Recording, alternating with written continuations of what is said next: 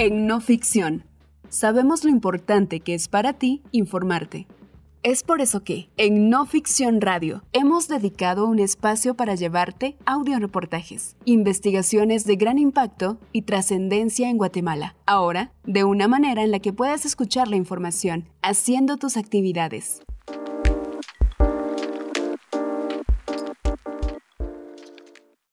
El testimonio de Sinibaldi, que acusa a Pérez Molina, Valdetti y 108 diputados de recibir sobornos de Odebrecht. Alejandro Sinibaldi, exministro de Comunicaciones y número 3 del gobierno de Otto Pérez Molina, se entregó a la Fiscalía en 2020 y confesó haber confeccionado, con indicaciones del expresidente, una trama de corrupción para favorecer a la constructora brasileña Norberto Odebrecht con un contrato de 399.4 millones de dólares. La redacción regional accedió a esta declaración, en la que Sinibaldi acepta haber cobrado 19.7 millones de dólares, de un total de 31.95 millones de dólares que, acusa, habrían sido repartidos en una estructura que incluía al expresidente y a la exvicepresidenta Valdetti y a los 108 diputados del Congreso 2012-2016. A la fecha, 16 de ellos son congresistas en esta legislatura.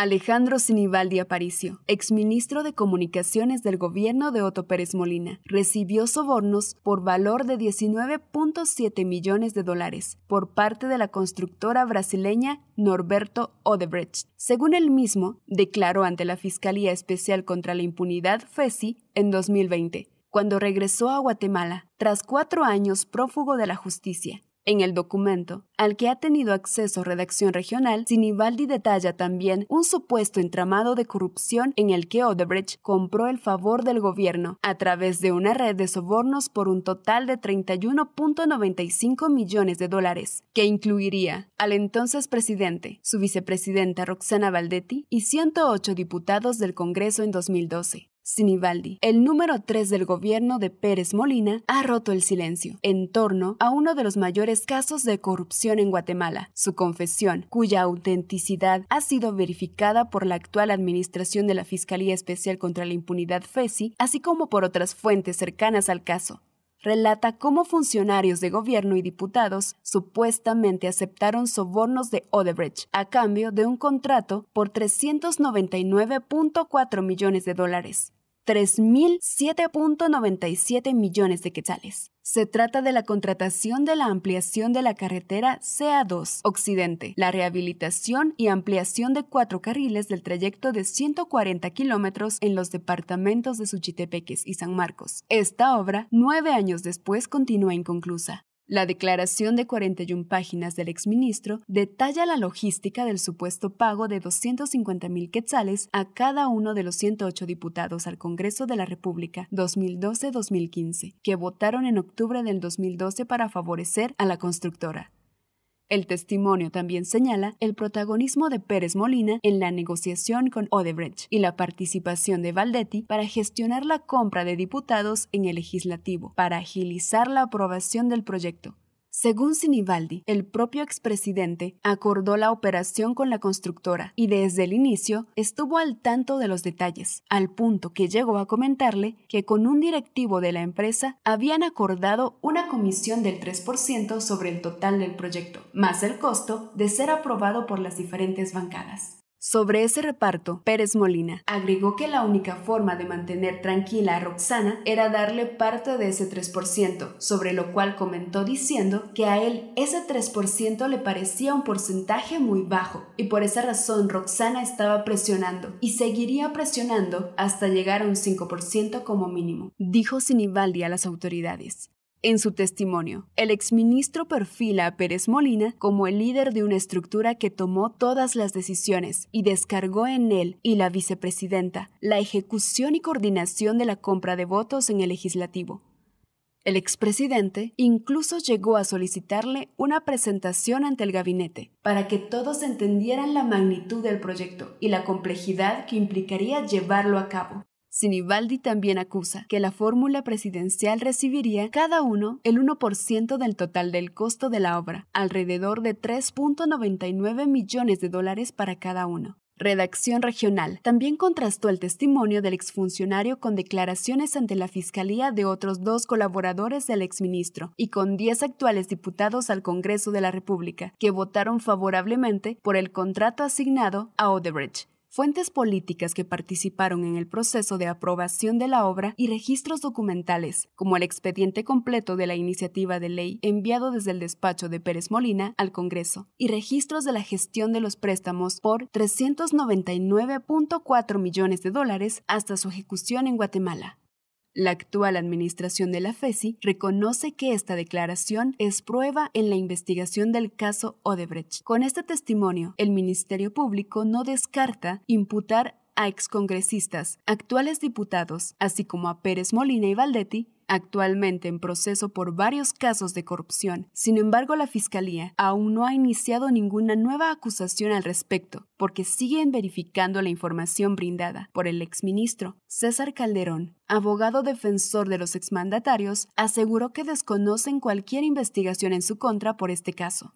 El acuerdo de sobornos que narra Sinibaldi fue impulsado desde los despachos de la compañía en Brasil y habría sido ratificado en sus oficinas personales, así como el propio Palacio Nacional. A modo de preámbulo, según el exministro, la constructora financió con 1.5 millones de dólares al Partido Patriota de Pérez Molina y Valdetti en la recta final de la campaña electoral del 2011.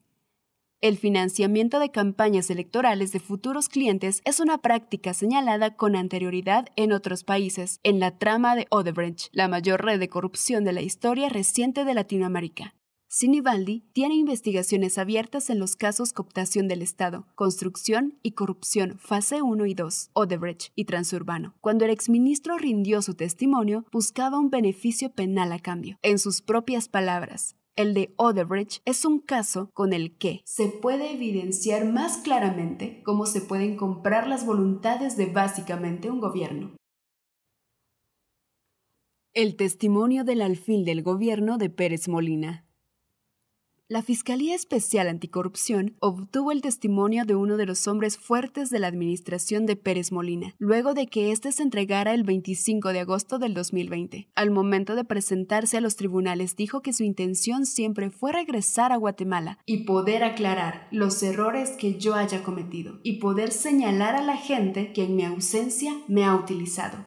La colaboración de Sinibaldi estremeció a la élite política y económica coludida, en momentos en que estaba en disputa la justicia del país, tras el desmantelamiento de la Comisión Internacional contra la Impunidad, CICIG, proveniente de las élites investigadas por la CICIG y la FESI. Sinibaldi siempre fue considerado como uno de los líderes de la maquinaria de la cooptación del Estado que fue el Partido Patriota de Pérez Molina. El exministro fue incluido en 2021 en la lista Angel, la nómina elaborada por el gobierno estadounidense sobre figuras que según su criterio socavan la democracia y la lucha contra la corrupción en el Triángulo Norte de Centroamérica. En su declaración, revelada hasta ahora, Sinibaldi prácticamente reseña que el gobierno de Pérez Molina trabajó desde el día 1 para consumar un proyecto, con soborno incluido, con Odebrecht, al décimo mes de la gestión, el 11 de octubre del 2012. 108 diputados votaron a favor, tan solo 38 minutos después de que este fuera presentado al Congreso. Sinibaldi, confiesa, tejió varios de los hilos para esa votación, gracias a que conocía cómo funcionaba el Congreso. Fue diputado del partido entre 2008 y 2012, lo cual garantizaba importantes alianzas con buena parte de los congresistas reelectos. El político también aportaba al partido lazos sólidos con el empresariado guatemalteco. Sinibaldi es familiar del cuatro veces presidente del Comité Coordinador de Asociaciones Comerciales, Industriales y Financieras, CACIF, Ricardo Castillo Sinibaldi, candidato a la vicepresidencia junto a Otto Pérez Molina en las elecciones generales del 2007. A la llegada del Partido Patriota al poder, recaló como ministro de Comunicaciones, Infraestructura y Vivienda, luego de haber intentado sin éxito ganar la alcaldía capitalina en los comicios generales del 2011. Tras su entrega, Sinibaldi aseguró que contaría las verdades sobre la adjudicación de obras públicas en Guatemala. Los constructores que me llamaron extorsionista, dijo entonces Sinibaldi, son los creadores del sistema de corrupción en el Ministerio de Comunicaciones. Han creado un sistema de corrupción para así lograr adjudicarse prácticamente a dedo las obras que a ellos les interesan. El testimonio que se analiza en este reportaje fue recogido durante la gestión de Juan Francisco Sandoval en la FESI. El exfuncionario asegura que la indagación estaba por alcanzar actuales diputados y excongresistas cuando fue removido del cargo por la actual fiscal general, Consuelo Porras. Sandoval ahora está asilado en Estados Unidos, mientras en Guatemala se le persigue por supuestas irregularidades en las investigaciones a su cargo. La mayor parte de las denuncias en su contra provienen de la Fundación contra el terrorismo, encabezada por Ricardo Méndez Ruiz, designado en julio del 2021 en la lista Angel por el gobierno de Estados Unidos como un actor que obstruye investigaciones contra la corrupción. La Fundación contra el Terrorismo es una organización que de manera constante atacó el trabajo de la FESI y de la CICIG y celebró el desmantelamiento de la comisión en 2019, un año antes de la entrega de Sinibaldi. Redacción Regional también contrastó la declaración de Sinibaldi con el testimonio del directivo de Odebrecht, Marcos Sequeira Lima Machado, obtenido por un acuerdo de colaboración eficaz en el 2018. Hace tres semanas, la defensa de Sinibaldi logró anular dicho acuerdo a través de una apelación que fue apoyada por el Ministerio Público dirigido por Porras. En ese otro testimonio, el relato de Lima Machado confirma, complementa e incluso suma detalles a la declaración de Sinibaldi sobre la colaboración al más alto nivel entre Odebrecht y el gobierno de Guatemala. Por ejemplo, el directivo narra que el 10 de mayo del 2012 coordinó junto a Sinibaldi una reunión entre Luis Mameri, vicepresidente de la constructora brasileña para Latinoamérica, y Otto Pérez Molina en la capital guatemalteca. Al día siguiente de la cena en mi casa fue la reunión en el Palacio Nacional con el presidente de la República. En el Palacio Nacional estuvo presente Alejandro Sinibaldi, mi jefe, Otto Pérez y yo, dijo el directivo brasileño. El testimonio de Sinibaldi también coincide con la confesión de Juan Arturo Gellerlener, el abogado del que se apoyó para mover los fondos entregados por Odebrecht hacia cuentas abiertas por sociedades de cartón. Gellerlener ya fue condenado por lavado de dinero por este caso. Una cita de negocios en México. El primer contacto entre Alejandro Sinibaldi y representantes de la empresa Odebrecht, según la declaración del exministro, se produjo en México en agosto del 2011, un mes antes de la primera vuelta en las elecciones generales de Guatemala. Ese año, el Partido Patriota postulaba a Otto Pérez Molina y Roxana Valdetti como sus candidatos. Este binomio era el favorito en las encuestas. El objetivo de esa gira en México era básicamente el tema de financiamiento de campañas con empresarios, miembros del gobierno mexicano y otros actores políticos, refiere el exministro. Junto a Sinibaldi viajó además la fórmula presidencial. Tocaron puertas a las empresas Odebrecht, Grupo Tomsa y el grupo mexicano Marnos, que está a cargo del peaje de Palín Escuintla. Según el testimonio, estas reuniones incluyeron al entonces secretario de Gobernación, Genaro García Luna, actualmente detenido en Estados Unidos por narcotráfico. Durante la primera vuelta de las elecciones generales del 2011, Odebrecht realizó un aporte de 500 mil dólares no registrado a las autoridades guatemaltecas, aseguró Sinibaldi, el cual se canalizó a través de la filial de la empresa en Panamá. Pero el exministro declaró que el apoyo fue todavía mayor. La cúpula del Partido Patriota pidió en esas mismas reuniones de agosto patrocinio para una eventual segunda vuelta, a cambio de su respaldo para la adjudicación del contrato CA2 Occidente. Las encuestas apuntaban a una segunda vuelta electoral. La no inscripción de la candidata oficialista, Sandra Torres, esposa del entonces presidente Álvaro Colón y candidata por el partido Unidad Nacional de la Esperanza UNE, dejaba la batalla entre dos figuras, Pérez Molina y Manuel Valdizón del partido líder. Dinero, a cambio de votos. Quid pro quo. El proyecto de ampliación de la carretera CA2 Occidente prometía convertir esta ruta en una autopista de cuatro carriles, que mejoraría la comunicación entre los departamentos del oeste de Guatemala, Suchitepeques, Retauleu, Quetzaltenango y San Marcos, durante una extensión de 140 kilómetros, llegando apenas 2 kilómetros de la frontera con México. Una ruta que estaba contemplada en el Plan Mesoamericano de Carreteras, que busca integrar el sur de México, Centroamérica y Panamá para favorecer el comercio en la región. Para financiar esta obra, se requería de la aprobación de dos préstamos, los cuales comenzaron a ser gestionados durante el gobierno de Álvaro Colón, 2008-2012. Pero en la recta final de esa gestión, el Ejecutivo ya no contaba con el apoyo del Congreso para aprobar los créditos por 399.4 millones de dólares con el Banco Nacional de Desenvolvimiento Económico y Social de Brasil y el Banco Centroamericano de Integración Económica. A nivel legislativo, la constructora dependía del apoyo del partido que se vislumbraba como el ganador de la contienda electoral. Así lo define Sinibaldi. Solicitaban apoyo de la bancada del Partido Patriota para tener los votos necesarios para aprobar el contrato del préstamo, pues entendían que quedaba muy poco tiempo de gobierno, de la UNE, y que estábamos cerca de la primera vuelta electoral. En efecto, los resultados de la primera ronda de los comicios, que incluía la elección de todas las curules del Congreso, arrojó una mayoría para el Partido Patriota, pero aún se encontraban lejos de poder aprobar un proyecto como el de Odebrecht, sin el apoyo de otras bancadas. Para la segunda vuelta, según el testimonio, Odebrecht apostó por el favorito y realizó un aporte adicional de un millón de dólares a través de cuentas manejadas por Carlos Batres, operador de la candidata a la vicepresidencia Roxana Valdetti. El Tribunal Supremo Electoral, el ente rector de las contribuciones a las campañas, no registra estos supuestos aportes al Partido Patriota. Para entonces, la recepción de fondos sin registro contable para fines de proselitismo ya era constitutiva de delito, según la legislación guatemalteca. Carlos Batres se entregó en abril del 2021 y es procesado en el caso Odebrecht, pero según el registro de detenidos del organismo judicial, él no se encuentra recluido en el sistema penitenciario.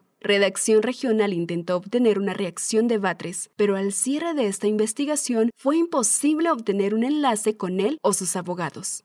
Odebrecht requería para evitar cualquier cuestionamiento a este contrato que los préstamos fueran aprobados sin discusión. Para esto necesitaban el apoyo del gobierno y los votos favorables de dos terceras partes de los diputados, lo cual en esas fechas significaba conseguir 105 votos para su aprobación directa. Tras los comicios del 2011, el Partido Patriota de Otto Pérez Molina logró 56 diputados. La segunda fuerza, la UNE, en alianza con el Partido Gana, sumaba 48. Los siguientes bloques en tamaño eran la Unidad del Cambio Nacional, UCN, cuyo dirigente, Mario Estrada, fue detenido por narcotráfico en Estados Unidos en 2019, con 14 diputados. Libertad Democrática Renovada, líder, con 14 congresistas. Y Compromiso, Renovación y Orden, creo, con 12 durante casi todo 2012, la empresa junto con Sinibaldi y su equipo prepararon una estrategia para comprar el voto de la mayoría de los congresistas. La aprobación de los préstamos incluía además la adjudicación directa de la obra a la constructora brasileña, sin ningún tipo de licitación, una potestad que solo tiene el Congreso de la República. Odebrecht jugaba sobre seguro con los votos de los diputados para evitar cualquier competencia. La división del pastel el triunvirato al frente del gobierno formado por Pérez Molina, Valdetti y Sinibaldi se llevaba casi la mitad del soborno, según confesó Sinibaldi a la FESI. El compromiso con la empresa era cobrar un 8% del total del contrato a cambio de su aprobación. Como arquitecto detrás de las transferencias, a Sinibaldi le correspondía el 1.5% del costo total de la obra, mientras que a Pérez Molina y Valdetti les tocaba 1% para cada uno. Este compromiso para cobrar sobornos por un 8% del costo del proyecto representaba 31.95 millones de dólares, alrededor de 242.83 millones de quetzales. De este monto, según la acusación de la Fiscalía, Sinibaldi habría recibido 19.7 millones de dólares, alrededor de 146 millones de quetzales, para repartirlos entre la estructura criminal. El testimonio judicializado del directivo de Odebrecht, Lima Machado, confirma este acuerdo con el entonces ministro de Comunicaciones. Tuve alrededor de cuatro reuniones en el Ministerio de Comunicaciones, Infraestructura y Vivienda, y después nos reuníamos en la que conocíamos como la Casa Verde, indicando que él iba a trabajar para el proyecto. En estas reuniones, además participaban los ex viceministros Rubén Mejía y Guillermo Sosa, relata el empresario. Este testimonio del directivo fue obtenido gracias a un acuerdo firmado por la Fiscalía guatemalteca en Brasil. El directivo comenzó a trabajar en Odebrecht en 1997, luego de graduarse como ingeniero civil. Entre el 2004 y 2011 fue director de contratos de la empresa en República Dominicana, pero a partir del 2010 comenzó a viajar a Guatemala en busca de nuevas obras. Lima Machado y otros directivos además proveyeron información documental sobre registros de las transferencias bancarias de cuentas creadas por la estructura de Sinibaldi para recibir sobornos. Antes de la aprobación de los préstamos y la adjudicación de la obra, en octubre del 2012, Lima Machado refiere que Sinibaldi le pidió un adelanto de los sobornos. Entre agosto y septiembre del 2012, Alejandro Sinibaldi me dijo que les diera algo para que el Congreso aprobara. Yo le dije que ni llevaría esta solicitud a la compañía porque no teníamos operación en el país y estábamos muy lejos del contrato, refiere el directivo. Luis Mamery accedería a un pago de comisiones del 7.5% pedido por Sinibaldi hasta enero del 2012, en una nueva reunión conjunta. El entonces ministro dio un ultimátum. Eso no va. Si no me da mi parte, no va a caminar los trámites que faltan para arrancar el proyecto, aseguró Machado. El propio Sinibaldi confirmó en su testimonio este regateo por el cobro de sobornos e indicó que Lima Machado le aseguró que no podían dar más por política de la empresa, ya que la misma impedía pagar más de un 8%, monto que debía incluir lo acordado para nosotros, además del costo de la aprobación por el Congreso de la República y gastos adicionales las condiciones de Odebrecht para entregar los recursos incluían que el pago de los sobornos se realizara en el extranjero y que no fuera en efectivo. Según Sinibaldi, la empresa ya había pagado un 1% del contrato a funcionarios del gobierno saliente de la UNE para agilizar el trámite de la gestión de los préstamos. El jefe de bloque del partido en 2012, el diputado Mario Taracena, niega cualquier recepción de fondos por parte de los congresistas o el partido. Aseguró que los votos comprometidos para la aprobación del contrato eran en seguimiento a una política del gobierno de Álvaro Colón, que había iniciado la negociación por los préstamos los registros de la iniciativa de ley con la que se contrajeron los préstamos y adjudicó la obra a Odebrecht, más el testimonio del directivo Lima Machado, muestran que los primeros contactos formales entre el gobierno de Guatemala y la compañía se dieron en 2010. Las gestiones prosiguieron en 2011, pero al acercarse los comicios de ese año ya no había margen para lograr una aprobación de parte de ese Congreso. La disputa por los sobornos entre la vicepresidenta y el ministro. El control sobre el Partido Patriota, inscrito en junio del 2002, y más tarde sobre el gobierno, residía en tres actores. El general Otto Pérez Molina, ex jefe del Estado Mayor Presidencial y firmante de los acuerdos de paz, que impulsó la creación del partido con miras de alcanzar la presidencia. Roxana Valdetti, ex subsecretaria de Relaciones Públicas de la Presidencia y más tarde diputada por el Partido Patriota, quien controlaba los hilos administrativos del partido y dirigió buena parte de la campaña electoral del 2007 y 2011. El otro vértice de ese triángulo era Alejandro Sinibaldi Aparicio, empresario guatemalteco, con inversiones en los sectores de la publicidad, turismo, agricultura y ganadería, entre otros el reparto de un 3.5% del soborno de Odebrecht para estas tres figuras, según la confesión de Sinibaldi, no puede entenderse sin el rol que cada uno tenía en la estructura de poder del Partido Patriota, en el Ejecutivo y en el Legislativo una fuente que forma parte de la élite política de Guatemala y que tiene un amplio conocimiento sobre los grupos de poder en el país, indica que estas tres figuras formaban una especie de triunvirato. La jefatura la tenía el general Pérez Molina, la estructura del partido la controlaba Valdetti y Sinibaldi tenía muchos de los principales contactos con el sector privado y la estructura metropolitana del partido, dice la fuente reservada.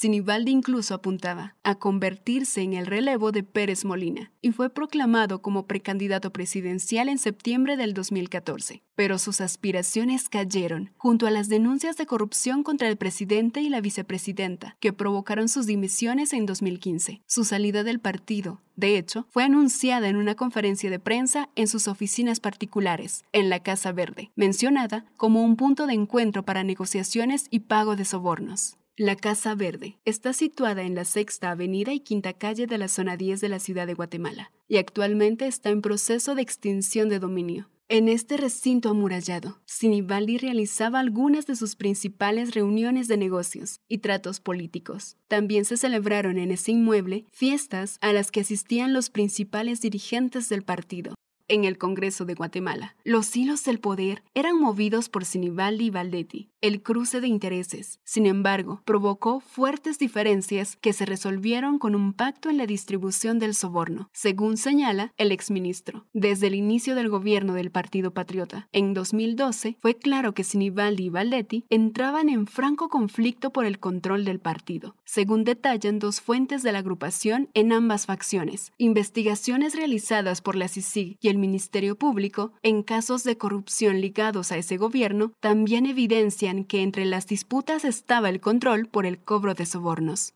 En su declaración, Sinibaldi señala que desde el inicio hubo una disputa por el cobro de los pagos de Oderbridge. La entonces vicepresidenta, según el exministro, intentó desplazarlo en esta tarea y designó al empresario Arturo Batres Gil como mediador ante la constructora. Este punto también es mencionado por el directivo Lima Machado.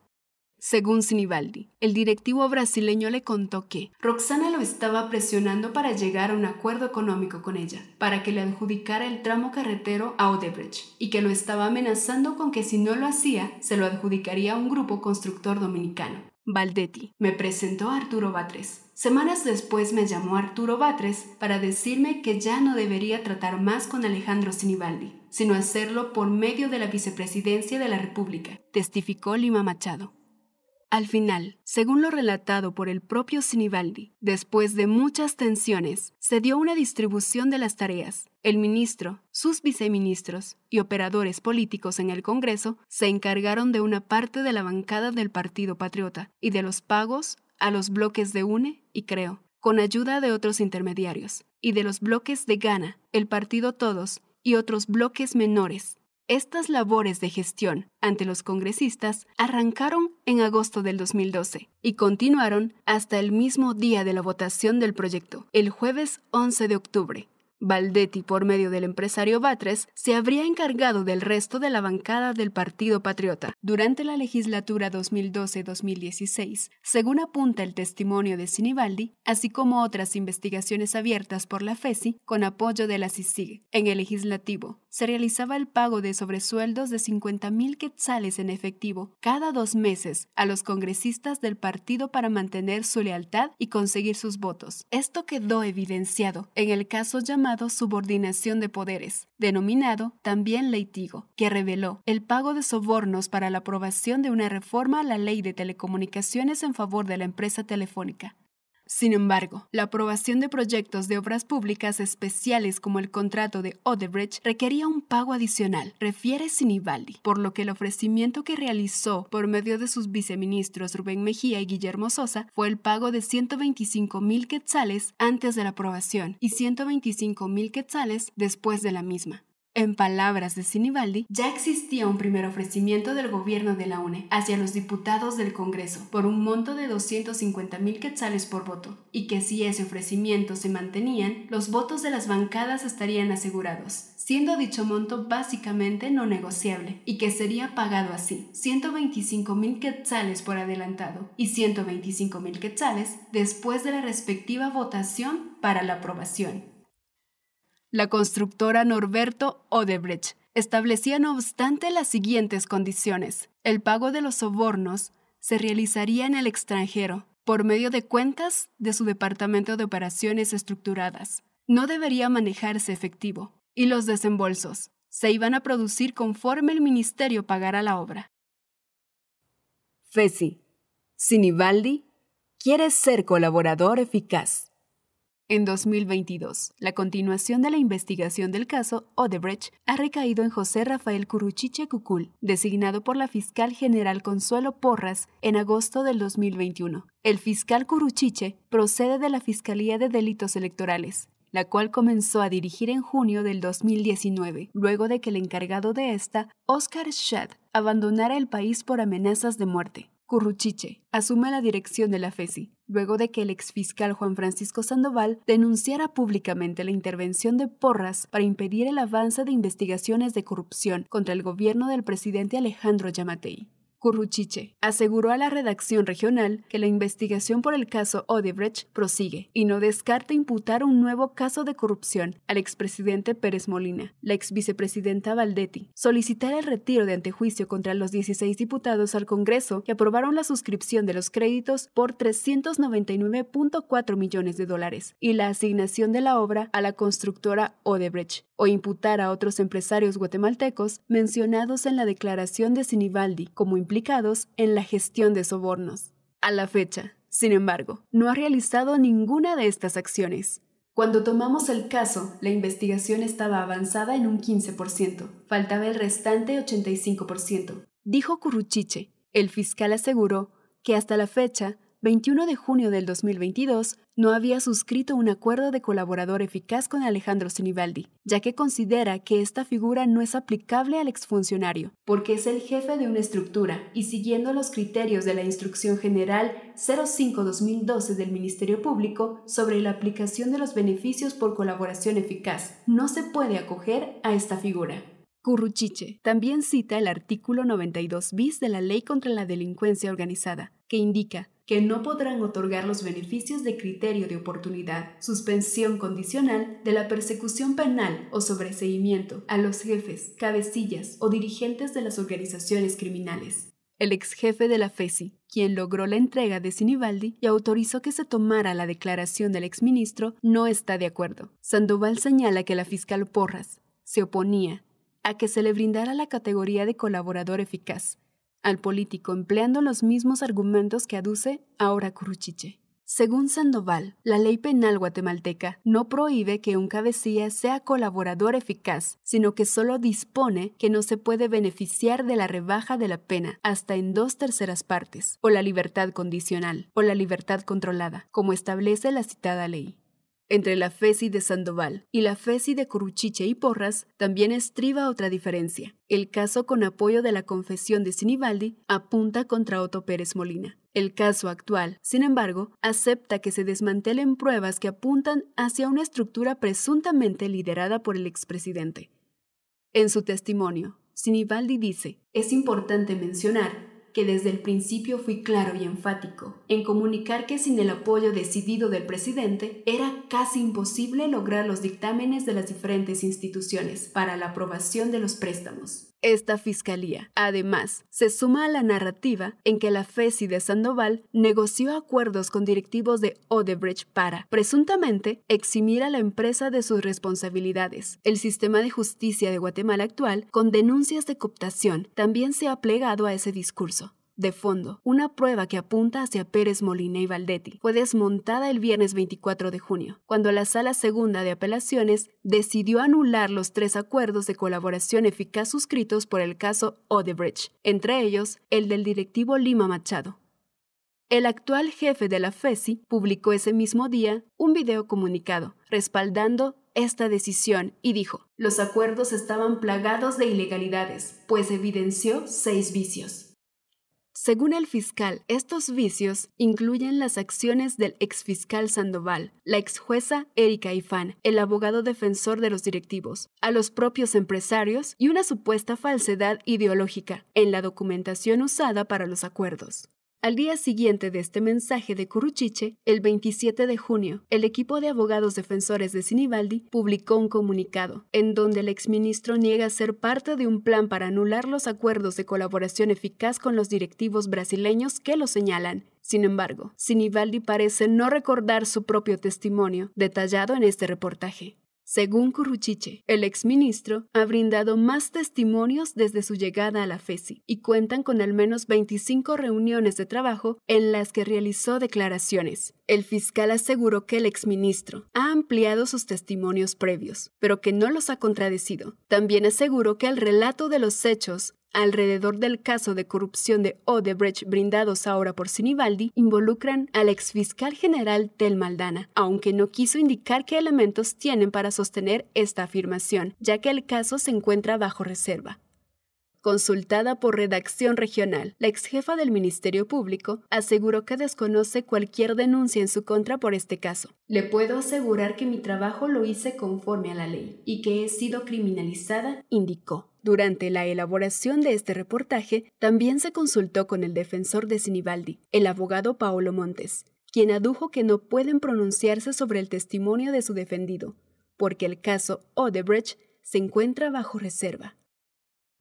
Una investigación del periodista Bill Barreto de No Ficción. Este reportaje forma parte de Redacción Regional, una alianza con sede en México, integrada por periodistas y medios que apuestan por el periodismo en profundidad para ofrecer una cobertura permanente de las violencias, desigualdades, corrupción y violación a los derechos humanos en Mesoamérica. Te esperamos en nuestro próximo audio reportaje. Somos no ficción, narrativa, investigación, datos.